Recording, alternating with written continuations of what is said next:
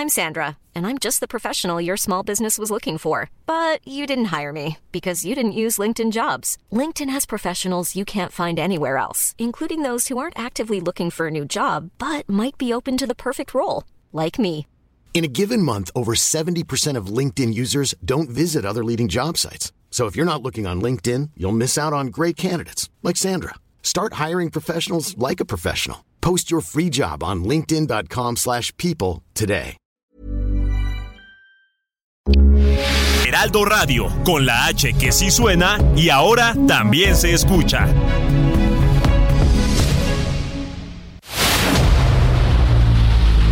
El dedo en la llaga. Había una vez un mundo en el que nadie creía. Un país de historias inexplicables. Una nación con personajes asombrosos. Santo Tomás tenía razón. Hay que ver para creer. El México increíble. Las verdades que duelen. La voz de los que callan. El dedo en la llaga. Infórmate, diviértete, enójate y vuelve a empezar. El Heraldo Radio presenta El Dedo en la Llaga con Adriana Delgado. Caminando a cielo abierto, a 120 grados el desierto. Latinos en aparadores, un hobby para francotiradores. Ah, la luz pinta en la sombra, California. Ah, con sangre de hispano buscando el sueño americano. Este viaje y la esperanza mi único equipaje. Mis piernas tiemblan del cansancio y el alma por la gente que he dejado.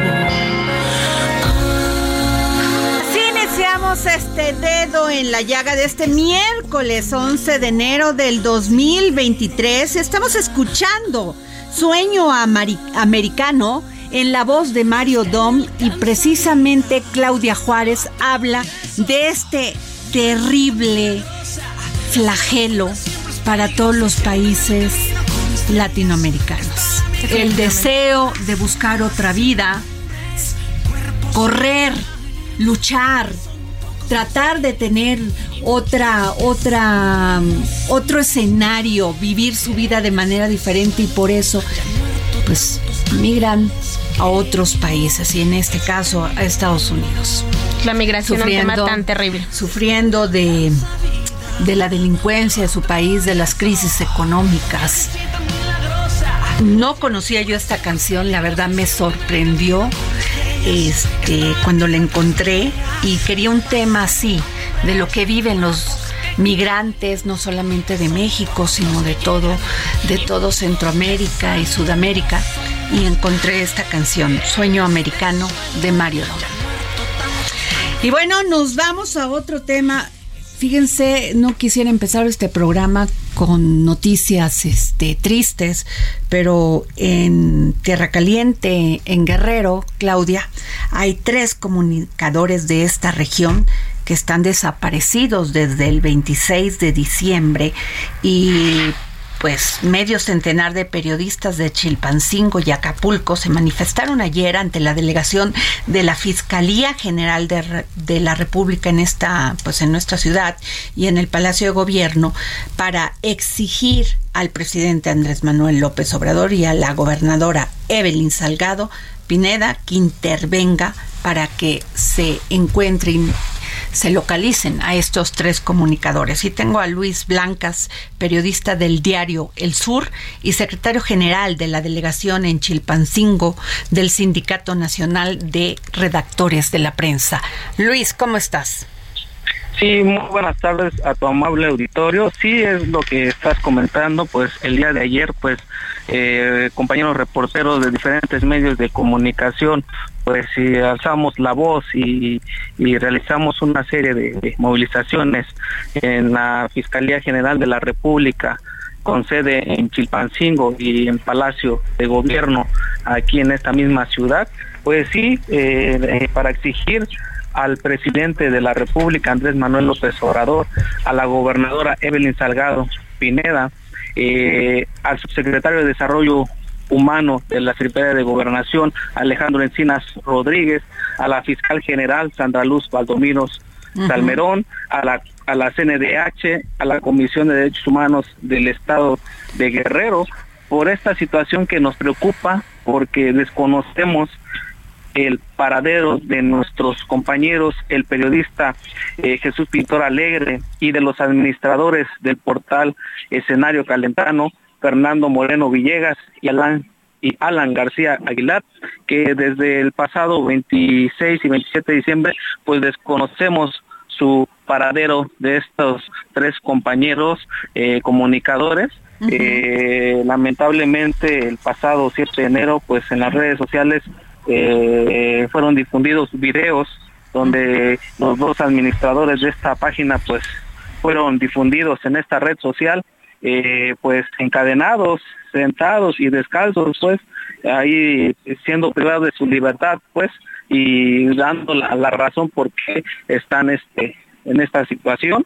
También en este video pues no aparece el compañero Jesús Pintor Alegre, periodista de aquella región de la Tierra Caliente, pues que tiene una gran trayectoria periodística en este estado de Guerrero, como trabajador de, reportero, de corresponsal de diferentes medios de comunicación eh, y por esta situación pues nos organizamos pues para alzar la voz y la preocupación de que no saber nada de nuestros compañeros eh, comunicadores, ¿no? Entonces el día de ayer pues realizamos esta serie de, movilizaciones, eh, se le dio un posicionamiento dirigido a los tres órdenes de gobierno pues para que agilicen los trabajos de búsqueda o de investigación para dar con el paradero de estos de nuestros tres compañeros que sí es lamentable estos hechos que pasan en esta entidad ciudadana del, del país. Claro. ¿Qué les ha dicho la gobernadora Evelyn Salgado Pineda?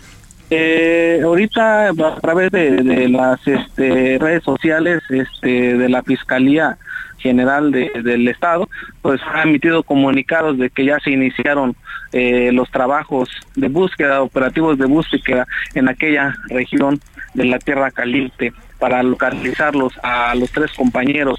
Esa es la, información que, por el momento tenemos. No tenemos más detalles del asunto. Nada más nosotros este, solo nada más tenemos la información que difundida en los medios del comunicado, del posicionamiento que realizamos y a través de, las redes sociales de la Fiscalía, pues este emitieron un comunicado de que ya eh, autoridades de los tres órdenes de gobierno pues ya están haciendo un operativo de búsqueda en esa en esa zona. Entonces nosotros estamos pendientes, pero sí, la verdad desconocemos cuál fue el motivo de, esta no localización, no localización de nuestros compañeros. Entonces nosotros hicimos esta manifestación, esta movilización para que haya un antecedente, ¿no? Para la presentación comida de nuestros pues compañeros. Pues vamos a estar muy pendientes aquí en el dedo, en la llaga del Heraldo Radio del Heraldo Media Group, este Luis, y nos solidarizamos con ustedes. Muchísimas gracias. Gracias, gracias este, muy amable. Saludos al auditorio. Claudia Juárez. Híjole, qué triste esta situación y como bien dicen en hashtag en Twitter, no se calla la verdad. la, eh, tanto en México se ha hablado de la libertad de expresión y estamos en un tema terrible. Y pues bueno, en esta línea de investigación justamente contra periodistas, pues resulta nada más y nada menos que una célula criminal caracterizada por su alto grado de violencia y que operaba en Ciudad de México y Estado de México es la responsable del ataque contra el periodista Ciro Gómez Leiva. Esto se dio a conocer hoy por la mañana y te cuento que esta célula criminal detrás del ataque del periodista, ocurrido el pasado 15 de diciembre, fue desarticulada la madrugada de este martes 11 de enero con la captura de su líder Paul Pedro N., quien participó en el ataque del periodista, pues era quien manejaba el vehículo Seat Negro que sirvió de muro para, para perpetrar la agresión y el cual ya había sido asegurado por las autoridades. Terrible, pero por un lado, pues sí, gran trabajo de Omar García Harfuch de la jefa de gobierno. Trabajo de investigación, hay que decirlo. Claro, y de la fiscal que este, pusieron atención en este caso de Ciro Gómez Leiva, hoy lo escuchaba sobre la conferencia que daba Omar y se los agradecía. Este, ojalá también esto pues también se, se pudiera eh, llevar una investigación como la llevaron aquí en la Ciudad de México, también en Guerrero, para encontrar a nuestros tres compañeros. Que lo único que están haciendo es su labor periodística. Es informar. terrible, Claudia. Van, este, ya perdí la cuenta de cuántos periodistas han, este, muerto en este país durante el pasado, bueno, durante el 2022, pero pues terrible. A Y cada México, uno. lamentablemente, es uno de los países con más homicidios a periodistas, donde ejercer esta labor del periodismo es de lo más complicado. Así es. Y bueno, eh, fíjense que pues eh, ayer, ayer eh, se llevó a cabo, pues se terminó esta cumbre de líderes de América del Norte.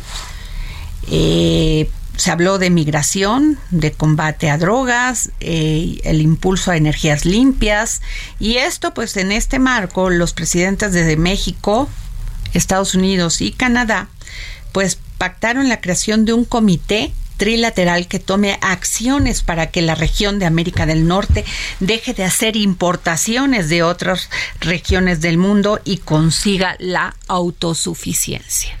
Esto se ha hablado mucho que si este yo me acuerdo que cuando estuvo cuando Trump Donald Trump era presidente de, de Estados Unidos había dicho que iba a este a Estados Unidos iba, a cooperar con un no sé cuántos millones de dólares para generar un desarrollo económico en esta zona, sobre todo sobre todo en Centroamérica, pero pues ahí se perdió y el presidente pues está el presidente Andrés Manuel López Obrador eh, se dio a la tarea con, con todos sus programas sociales, sobre todo Sembrando Vidas, pues de participar en este pues desarrollo económico, porque finalmente, Claudia, si no hay que comer, no hay educación y hay violencia, pues, ¿qué se da? La migración.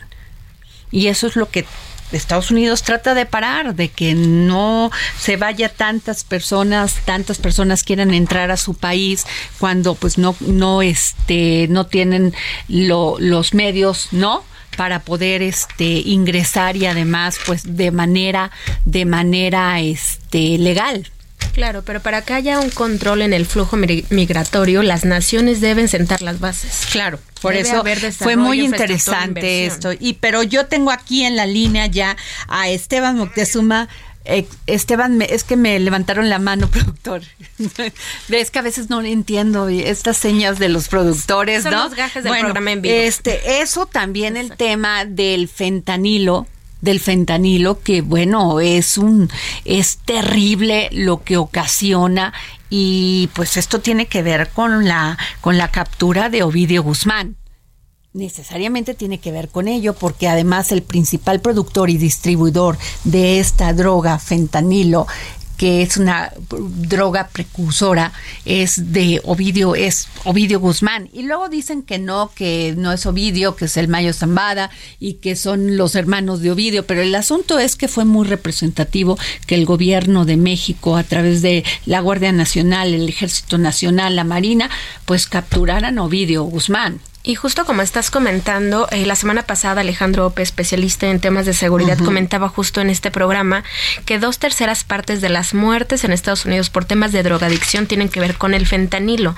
Y en este tema, justamente ayer que se lleva, que se han estado llevando estos trabajos de esta cumbre, pues se creó este frente trilateral en contra del, del fentanilo. Sí, bueno, y también déjame decirte que este Biden confirmó que México admitirá miles de migrantes haitianos, cubanos, venezolanos y nicaragüenses deportados por Estados Unidos por no cumplir los requisitos para recibirlos.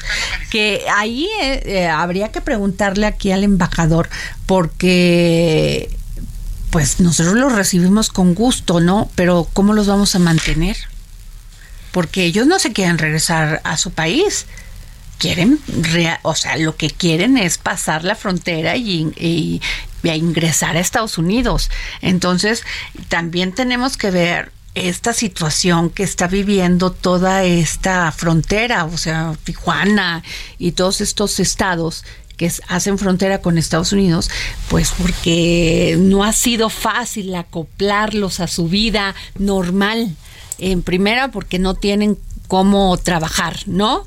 no, o sea, muchas veces pues requieren de, de atención, que es no solamente el tema de la comida, sino también el tema de la salud, Claudia Juárez. Claro, pero y como comentas, o sea, es una acción humanitaria recibir justo a los migrantes, pero la situación en México no es mucho mejor que digamos.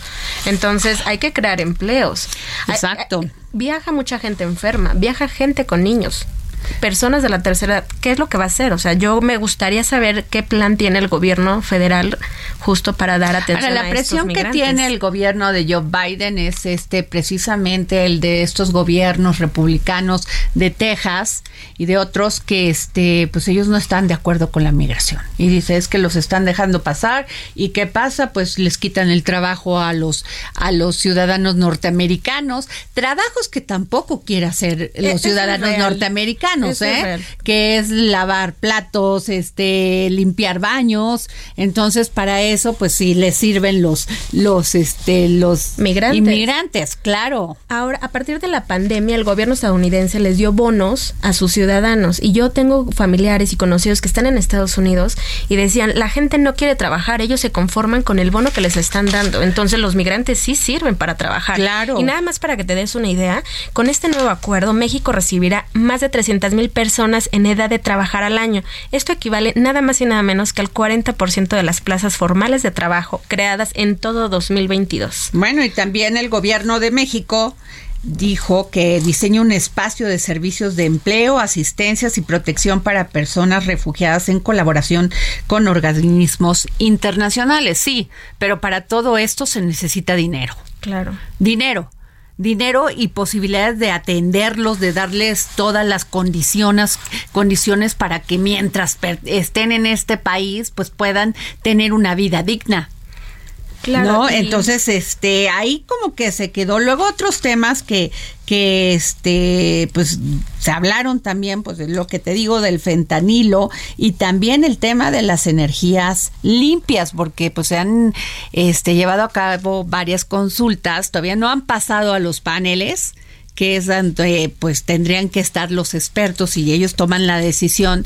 Si México está tomando decisiones, por ejemplo, en el tema del, del, maíz transgénico, del tema de las energías limpias, el tema de si pasa un panel y si dicen que tiene condiciones, o sea, hay suficiente sustento científico como para echar para atrás esto, en fin, o sea, son, con, son situaciones y temas muy importantes porque si el panel declara que no tiene sustento alguno la medida que este sustento alguno que tiene que tomó este perdón que tiene la medida este tomada por el gobierno de México pues puede haber represalias económicas. Exacto, que es justo a lo que se quiere evitar, porque todos los analistas han apuntado a que el menos favorecido sería México en caso de llegar a este panel.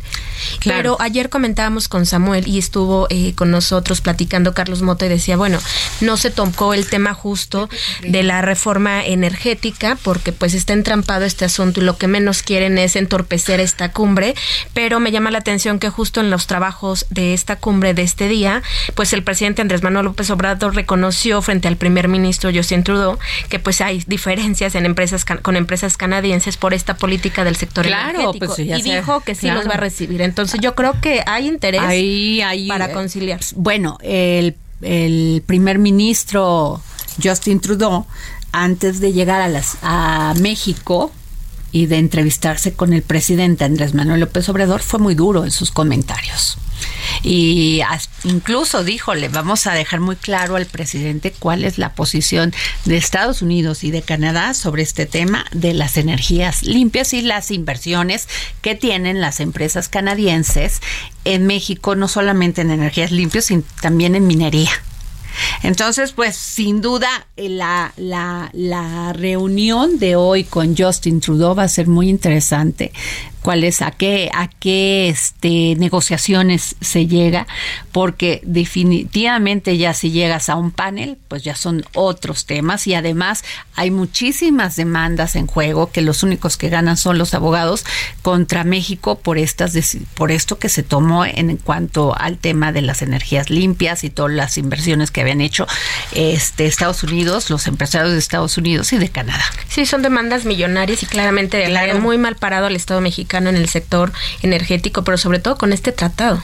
Así es, entonces, este, pues ahí está, Así se, así, y bueno, la, la, este, la nota de color fue que ayer el presidente Andrés Manuel López Obrador se que se puso a contestar una, pues dio una respuesta a una pregunta y se tardó 20 minutos y no dejó terminar, no dejó este contestar otras preguntas a, al primer ministro de Canadá, Justin Trudeau, ni al, presidente, Biden. Y entonces el presidente Biden, fuera de control, cuando ya eh, quien estaba, eh, quien estaba este conduciendo el programa de, de, de la conferencia de prensa, dice, bueno, pues ya se acabó, les agradecemos que hayan estado aquí y de repente sale la voz del presidente Biden y les dice, bueno, a los que las preguntas que no contesté, así lo dijo. lo voy a hacer después, o sea, en Estados Unidos, porque aquí en México ya no, pero el presidente Andrés Manuel López Obrador dio por terminada la conferencia sin dejar responder las, las otras preguntas que tenía el presidente Biden, que le habían hecho los reporteros mexicanos y de extranjeros a Biden y a Trudeau. Y todo eso, pues, amaneció hoy en todas las crónicas de los... Hay mucho color en esta reunión. Claro, de los, de los este, periodistas norteamericanos y canadienses. Y bueno, tengo a don Pepe Carreño. Don Pepe, ¿cómo está?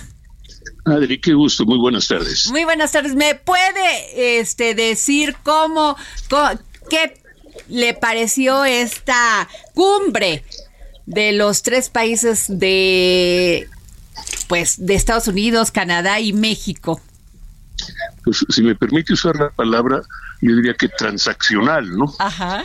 Transaccional en el sentido de que fue evidente que aquello de los tres amigos esta vez fue más bien una, una evocación más que una presencia que la relación personal entre los tres, o, entre en este caso el presidente eh, López Obrador y Trudeau por un lado, Biden por otro, pues es correcta, pero sin ir más allá, es buena sin ir más allá, y que eh, pues los Estados Unidos, en el caso de los Estados Unidos, vinieron a obtener ciertos resultados vinculados con el tema de migración, que en principio lograron, no vinieron a resolver los diferendos de sobre energía y sobre ah, el maíz transgénico, aunque habría que anotar que en el caso de energía hicieron hincapié en la riqueza mexicana en, energías renovables. Esto es hidroeléctrico, esto es ah, geotermia, solar, eólica,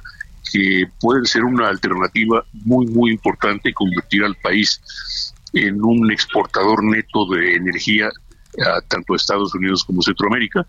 En el caso de Canadá todavía estamos por conocer algunos detalles, pero el punto importante para los canadienses era conversar con Estados Unidos en torno a, obviamente, a las cuestiones bilaterales, incluyendo la cuestión de producción de vehículos, en la que comparten con México un reclamo a los Estados Unidos, y en el caso de México, pues su propia queja en torno al tema de en torno a los temas de energía. Ahora, dicho todo eso, fue una reunión correcta, qué bueno que se celebró, qué bueno que se realizó.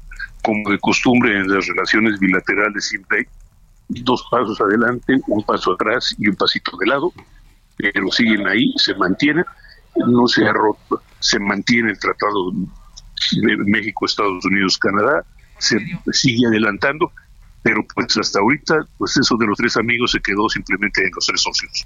Sí, así es, este, don Pepe Carreño. Y en el tema de migración, que fue el tema que más se tocó, el que más se amplió, ¿no?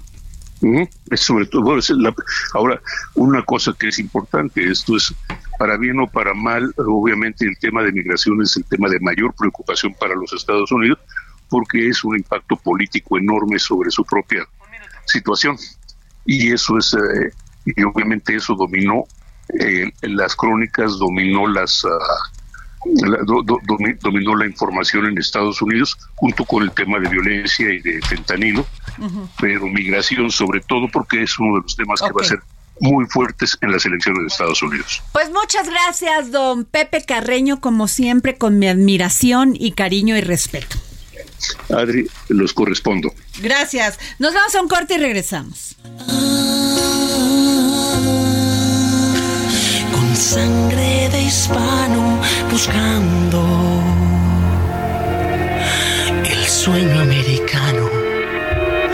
El agua es oro en este viaje y la esperanza mi único equipaje. Mis piernas tiemblan del cansancio y el alma por la gente. Sigue a Adriana Delgado en su cuenta de Twitter arroba Adri Delgado Ruiz. Además, te invitamos a enviar tus opiniones y comentarios en texto o por mensaje de audio a través de WhatsApp al 55 2544 3334. Y si quieres escuchar El Dedo en la Llaga de El Heraldo Radio, en cualquier momento y donde quiera que te encuentres, descarga el podcast disponible en Spotify y iTunes.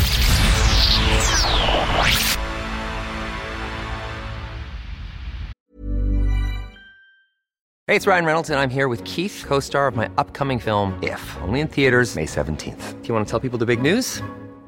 All right, I'll do it. Sign up now and you'll get unlimited for $15 a month in six months of Paramount Plus Essential Plan on us. Mintmobile.com slash switch. Upfront payment of $45 equivalent to $15 per month. Unlimited over 40 gigabytes per month. Face lower speeds. Videos at 480p. Active Mint customers by 531.24 get six months of Paramount Plus Essential Plan. Auto renews after six months. Offer ends May 31st, 2024. Separate Paramount Plus registration required. Terms and conditions apply if rated PG.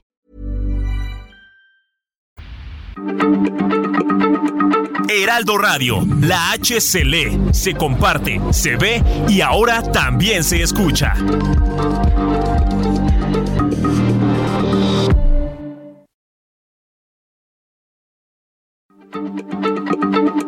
Heraldo Radio, la H se lee, se comparte, se ve y ahora también se escucha.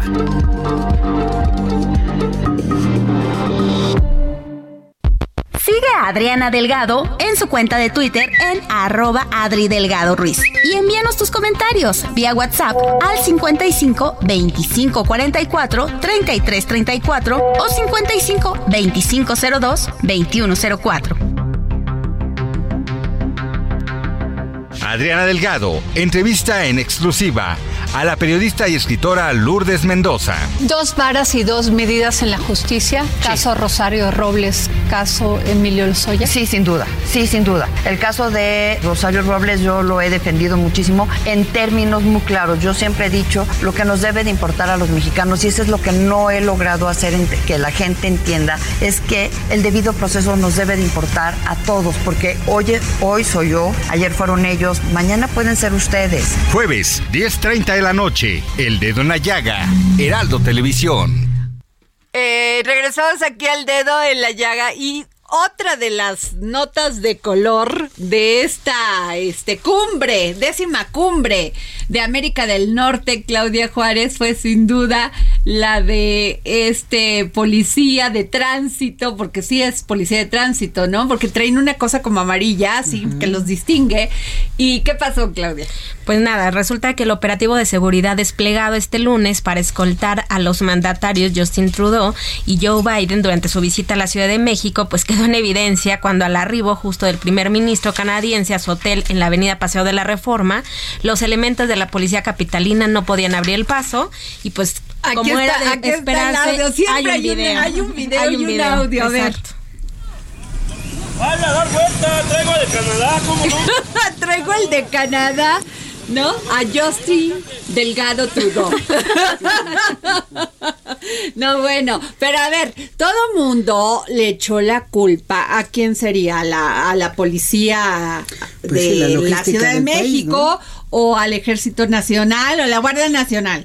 Pero este, vi que yo le pregunto te pregunto Israel que o sea los canadienses estaban mudos que no pudieron este eh, coordinarse. Pues yo creo que- ahí se veía que no tenían ni idea dónde estaban. Generalmente el protocolo que se utiliza, por ejemplo, en Estados Unidos es de un dos meses antes vienen las Claro, autoridades, o sea, ahí sí eh, no viene entiendo. el Estado Mayor y eh, revista todo, pero siempre el, el asunto de Canadá es un poco más relajado, no es un poco menos protagonista o quizá con un poco menos de de seguridad y bueno también el protocolo por parte de nuestro país dejó mucho que no bueno yo desear, ¿no? ahí traigo el de Canadá güey. Así fue así fue pero siempre hay un video no claro. Oye, pues bueno, fíjense que da- me da muchísimo gusto eh, tener en la línea a Juan Pablo de Leo, periodista, socio director de Político MX, de Pulse MX y conductor de ADN 40, porque este ellos sacaron el el Power Ranking de los presidenciables del 10 de enero. Y pero antes de esto, Juan Pablo de Leo, quiero preguntarte cómo viste esta visita del primer ministro Justin Trudeau de Joe Biden aquí a México. Adriana, ¿cómo estás? Qué gusto saludarte, un, un honor acompañarte en tu espacio. Saludos a todo tu auditorio. Me parece que lo importante es la visita, el hecho de que hayan venido hace casi 10 años que no venía un presidente de los Estados Unidos a nuestro país, siendo una relación tan tan importante y por supuesto también con Canadá. A ver, son son cumbres que se trabajan previo y posterior. La relación de México, Estados Unidos y Canadá no se va a solucionar o no va a avanzar en un solo día, pero sí la presencia física de los mandatarios es importante sin duda alguna. Los temas son los que han sido en los últimos años, no hay nada nuevo, no podíamos esperar algún tipo de, de, de- de acción trascendental que pudiera darle la vuelta. Sin embargo, sí me parece importante lo que está sucediendo en cuanto a la insistencia de Estados Unidos y Canadá con respecto a lo que ocurre en Ucrania, Rusia Claro. y sobre todo China, Asia, Hong Kong, Taiwán, la oportunidad que se le presenta a la región para poder absorber esas crisis y convertirlas en oportunidades, sobre todo en temas tecnológicos, en temas de inversión. Y, y creo que creo que fue una, una buena cumbre. Creo que también las, lo- los símbolos y las señales que se dieron fueron positivas y fueron buenos, pero hay- digo, tener alguna expectativa de que hubiera algún cambio trascendental creo que no cabe en este tipo de cumbres, ni en esta, ni en la del G20, ni en el G7. Entonces, me parece positivo, sin duda alguna, la visita de, de Biden y Trudeau. Oye, Juan Pablo, y hablando precisamente de todo el trabajo que hace Pop- Pulse MX, este te quiero preguntar porque esta cumbre se da días después de este accidente terrible del metro. ¿no? Donde pues se ha cuestionado el toda, incluso ya hay una persona que el subdirector de operación del metro pues ya está siendo investigado. Pero esto sin duda es una crisis, por lo menos, no, yo no creo que se, no he visto que se haya agrandado tanto para la magnitud de lo que fue porque hay una persona muerta.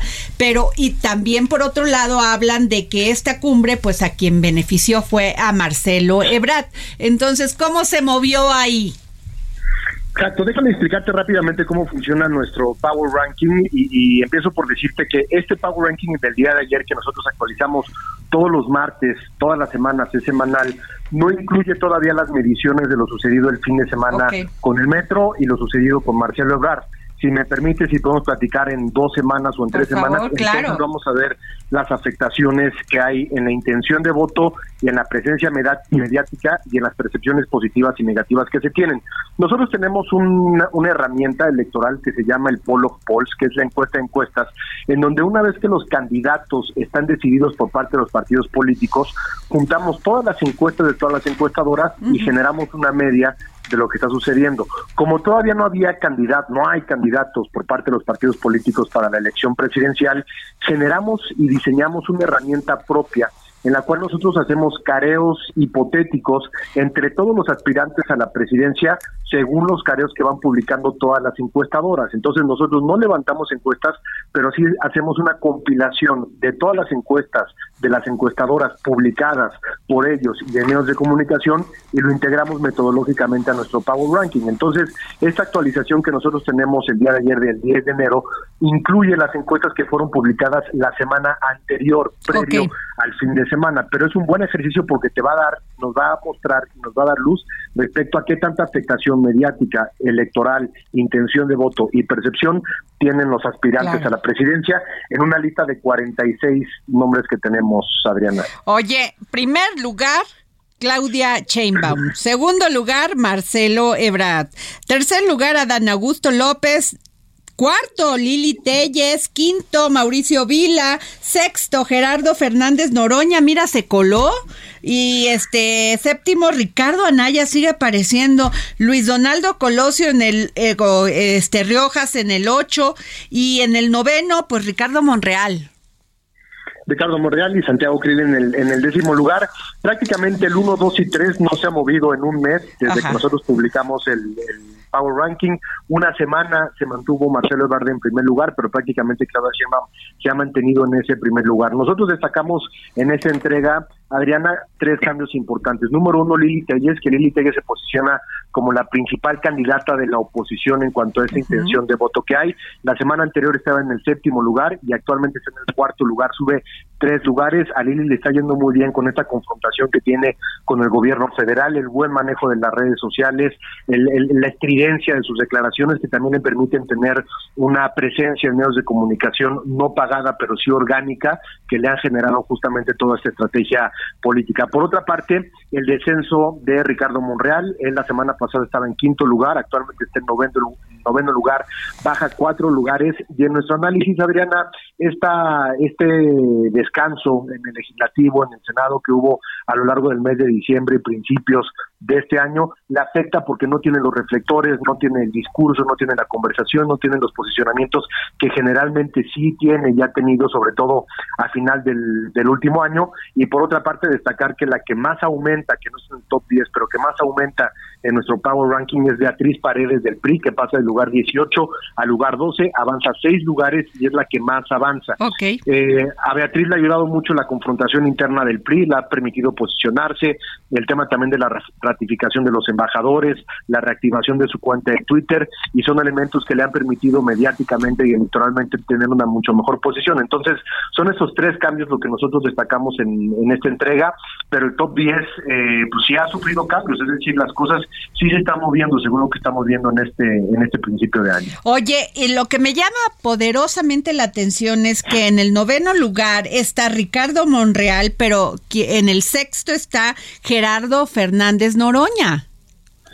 Sí, hemos detectado que el valor de Gerardo Fernández Noroña, tanto para presidencia como en la Ciudad de México, es único. Ricardo Monreal también está siendo medidos por algunas encuestadoras en la Ciudad de México y en presidencia, pero el valor que tiene Gerardo Fernández Noroña, sobre todo en los últimos cuatro meses, según las encuestas que se han publicado, es de llamar la atención y esto le, le va a generar muchos réditos al PT como partido político rumbo a la alianza en el próximo 2024, más allá de que sea él un candidato presidenciable o no, pero réditos para el partido, para el valor que tiene el partido con su nombre y también para la Ciudad de México. Oye, y el que sigue presente aún sin estar es Ricardo Anaya.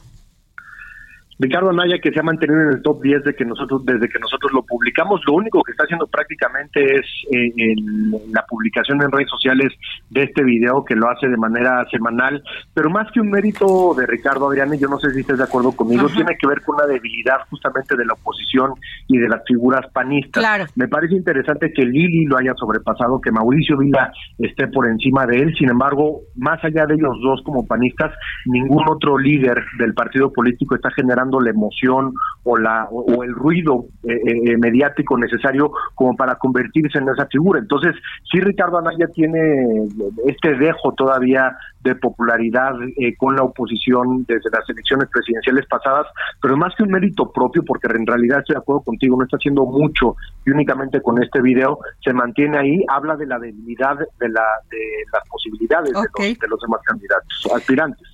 Pues Juan Pablo de Leo, te voy a pedir por favor que nos tomes la llamada para cuando salga esta medición, este, después de estos dos, este, incidentes, bueno, el accidente y el y esta reunión que llevó, ya parezco este Martí Batres yo, este, que este, que se llevó a cabo, pues en estos días la décima cumbre de América del Norte y para que nos dé saber cómo si se pudo mover o si siguen en el mismo lugar tanto Claudia Sheinbaum, Marcelo Ebrard y Adán Augusto y otros. Con y mucho otras. gusto, muy agradecidos contigo, Much- Adriana, por el espacio y siempre a tus órdenes. Muchas gracias, Juan Pablo de Leo. Bueno, y este, ya tengo aquí, yo ya estoy igual que Martí Vázquez, qué cosa, incidente. Qué bueno. Y mira que me cae muy bien Martí, ¿eh? Pero ahí yo creo que sí resbaló. Este, tengo aquí a Daniela Zambrano, editora del suplemento Mente Mujer en el Heraldo de México, y a mi querido Israel López, también del equipo de Mente Mujer. Bendito entre las mujeres, mi sí. querido Israel y Claudia. Juárez. Y este momento es el que más me gusta de los miércoles. A ver, y este, Israel, por favor. Pues sí, pues esta vez este en el suplemento trabajamos acerca de temas que hemos venido hablando, pero que ahora van creciendo en cuanto a la represión hacia las mujeres, en este caso en Irán. Digamos que ya por el, por el mes de septiembre hay que recordar, hacer un poco de contexto, que la policía de la moral asesinó a Masha Mini, una kurda que llegó a Teherán, eh, no quiso, o ellos dicen que no quiso respetar la regla del velo el yihad, y bueno, pues detenida murió, de eso generó una serie de protestas que duraron por ahí de tres meses, pero en el segundo mes de estas protestas el, régimen totalitario, o más bien teocrático de Irán, decidió cancelar la llamada policía de la moral. Esto generó que pues quedara, quedara descabezada esa esa parte de la policía en, o de las autoridades en Irán que tiene mucho mucho que ver con la forma de comportamiento y, y la verdad de represión hacia las mujeres, sobre todo en su vestimenta. Es las mujeres a partir de 1979 cuando triunfa la revolución islámica se ven obligadas o son obligadas a utilizar eh, ropa que las cubra por completo y solamente les deja eh, a descubierto prácticamente eh, parte de la cara, los ojos en esta en esta situación y bueno, pero ahora pues desaparece la policía moral entre comillas, pero empiezan a implementar medidas tecnológicas para reprimir de la misma manera. ¿De a qué me refiero propiamente? Utilizan eh, las cámaras de, de para la vialidad, para la seguridad, las cámaras en el transporte público para eh, estar monitoreando a las mujeres. Toda aquella mujer que no use el, el velo islámico de manera correcta es eh, llamada la atención. Claro. Y después de una llamada de atención puede ser castigada con dos meses de prisión. Esa es una forma. Otra, la que están implementando ahora nuevamente, es utilizar mensajes de texto en las redes sociales para recomendar también que utilicen de manera adecuada el hijab o el velo. Y si no lo hacen, bueno, pues también son reprimidas. Y la última que se está implementando es cancelación de cuentas bancarias. Si una mujer reitera en el no uso del, del hijab, entonces va a ser cancelada su cuenta de banco. Además de eso, el gobierno ha venido implementando su padrón de, gente. Su padrón de gente en donde tiene O sea, datos muertas en vida, en vida. datos biométricos donde tienen las huellas dactilares, tienen el registrado del iris y todo esto para tratar de implementar medidas que pues la verdad socaven la forma de comportarse de manera abierta en un país donde pues difícilmente va a cambiar esta postura porque eh, también hay que señalar que es un país que prohíbe eh, el consumo de alcohol no para los hombres por ejemplo no y también para las mujeres pero sobre todo incide mucho o las medidas que toman Cuando lo religioso se va al fanatismo, fanatismo. terrible. Exactamente, eso es lo que están implementando. Bueno, esto ha derivado en protestas, sobre todo los jóvenes actualmente en Irán ya no quieren este tipo de cosas. Los mismos jóvenes hombres protestan para defender los derechos de las mujeres. Esto ha generado una serie de, de protestas que derivaron en al menos 500 muertos. Ahora mismo, el día de ayer, acaba de condenar al, al- a muerte el régimen al número 18 Sí, de los protestantes terrible. y, y van y van llevados a la horca cuatro personas. ¿no? Fíjate, estoy leyendo una declaración del jefe de derechos humanos de las Naciones Unidas, Volker Turk, Turk, y dice a los acusados se les priva sistemáticamente del acceso a abogados elegidos por ellos durante el juicio, se les somete a confesiones forzadas o bajo tortura y luego se los llevan a la horca. Hijo, y a estos jóvenes hombres que han salido a defender los derechos de las mujeres. Es terrible y bueno, eh, aquí en el dedo en la llaga, eh, ustedes se acordarán, Daniela, Claudia, que este comentamos la terrible, la posición de México ante esto, que era terrible. Sí, se quedó en no voto, O ¿no? sea, no sí, no condena, voto, se no quedó en no condena. Condena. Y la verdad no sé qué es peor, el que no, el que te mantengas en medio sin tomar partido de algo cuando somos un país donde diariamente mueren mujeres este asesinadas, o sea, los feminicidios. Pues es que se utiliza en el gobierno mexicano el, eh, la intervención o no a modo, ¿no? A gusto. No, porque digamos que en algunas otras situaciones, digamos hoy lo que pasa en Perú, México se pronunció de inmediato. Pero lo que sucede en Irán, no, no es lejano el asunto, porque, porque digamos que en México no se vive una situación con las mujeres similar, pero digo, si hay, si hay maltrato en casa, lo sabemos, ¿no? Sí, En pero aquí trabajos. como que no se ve ni se No, no. oye ni existimos. Lo que pasa porque que- ya somos cifras y cuando ya pasas a ser cifras, ya no un hombre, ya no un ser humano, pues entonces se pierde, te insensibilizas, como el caso de estos jóvenes, que estoy viendo una imagen y quiero voltearla para que la vean.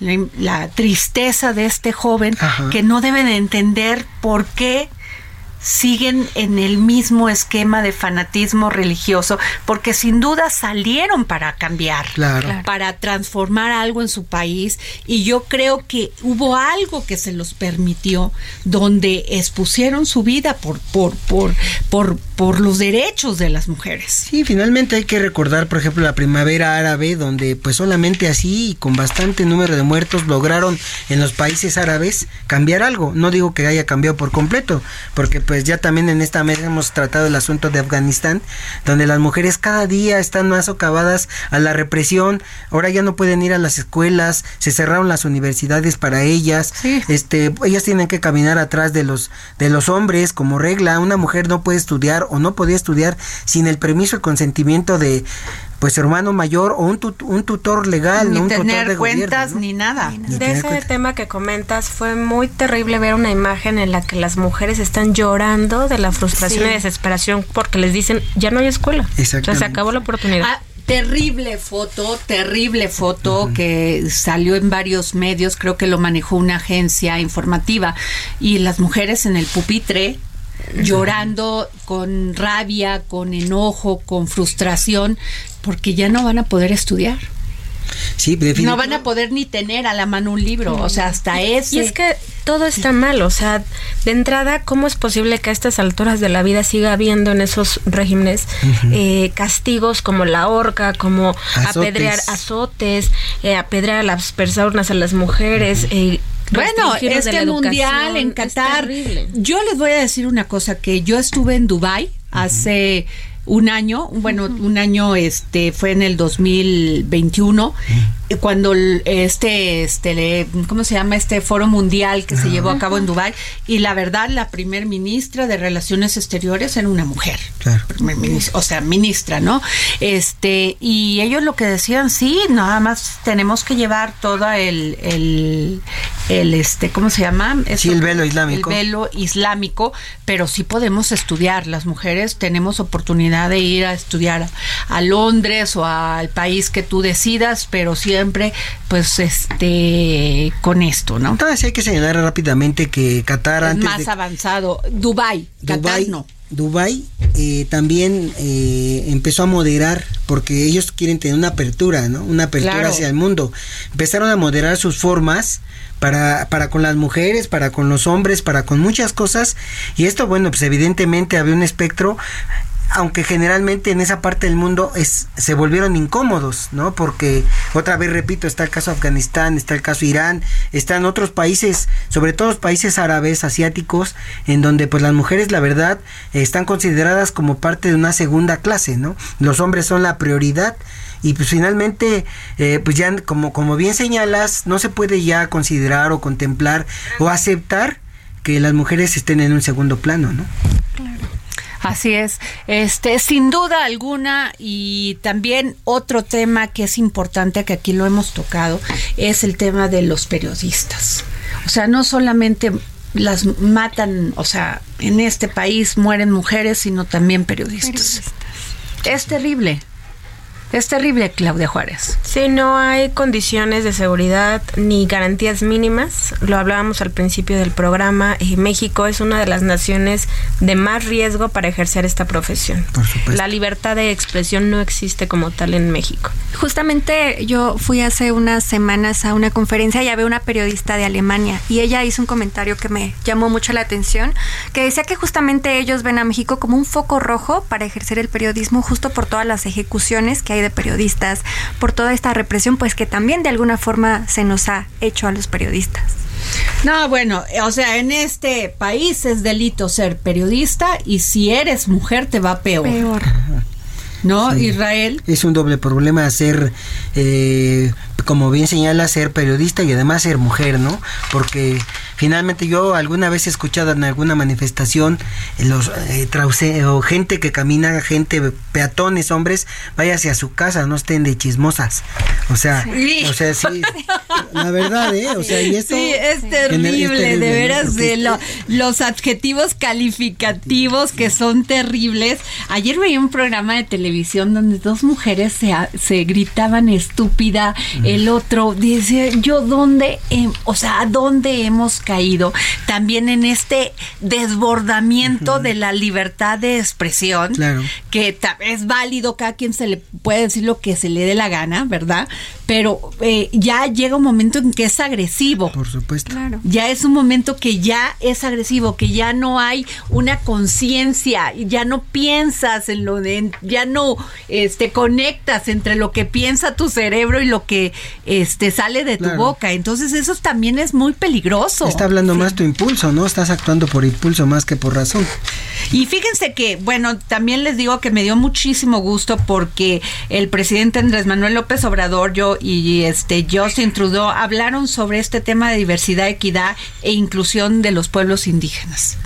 Y eso me, me, me gustó mucho, Muy ¿no? El reconocimiento. Muy importante porque ahí Canadá va en avanzada con el trato hacia los pueblos indígenas. Pero acuérdate lo que pasó, el exterminio Sí, que una- tuvieron sí. en, Ellos pidieron en- perdón. en, en- Ellos en pidieron Canadá perdón en y Canadá. tuvo que pedir Justin Trudeau, este, Yo creo perdón. que- yo creo que sucedieron las cosas antes.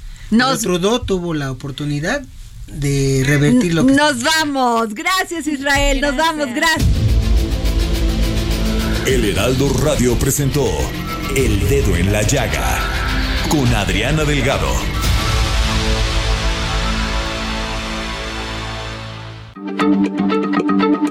Heraldo Radio, la H se lee, se comparte, se ve y ahora también se escucha.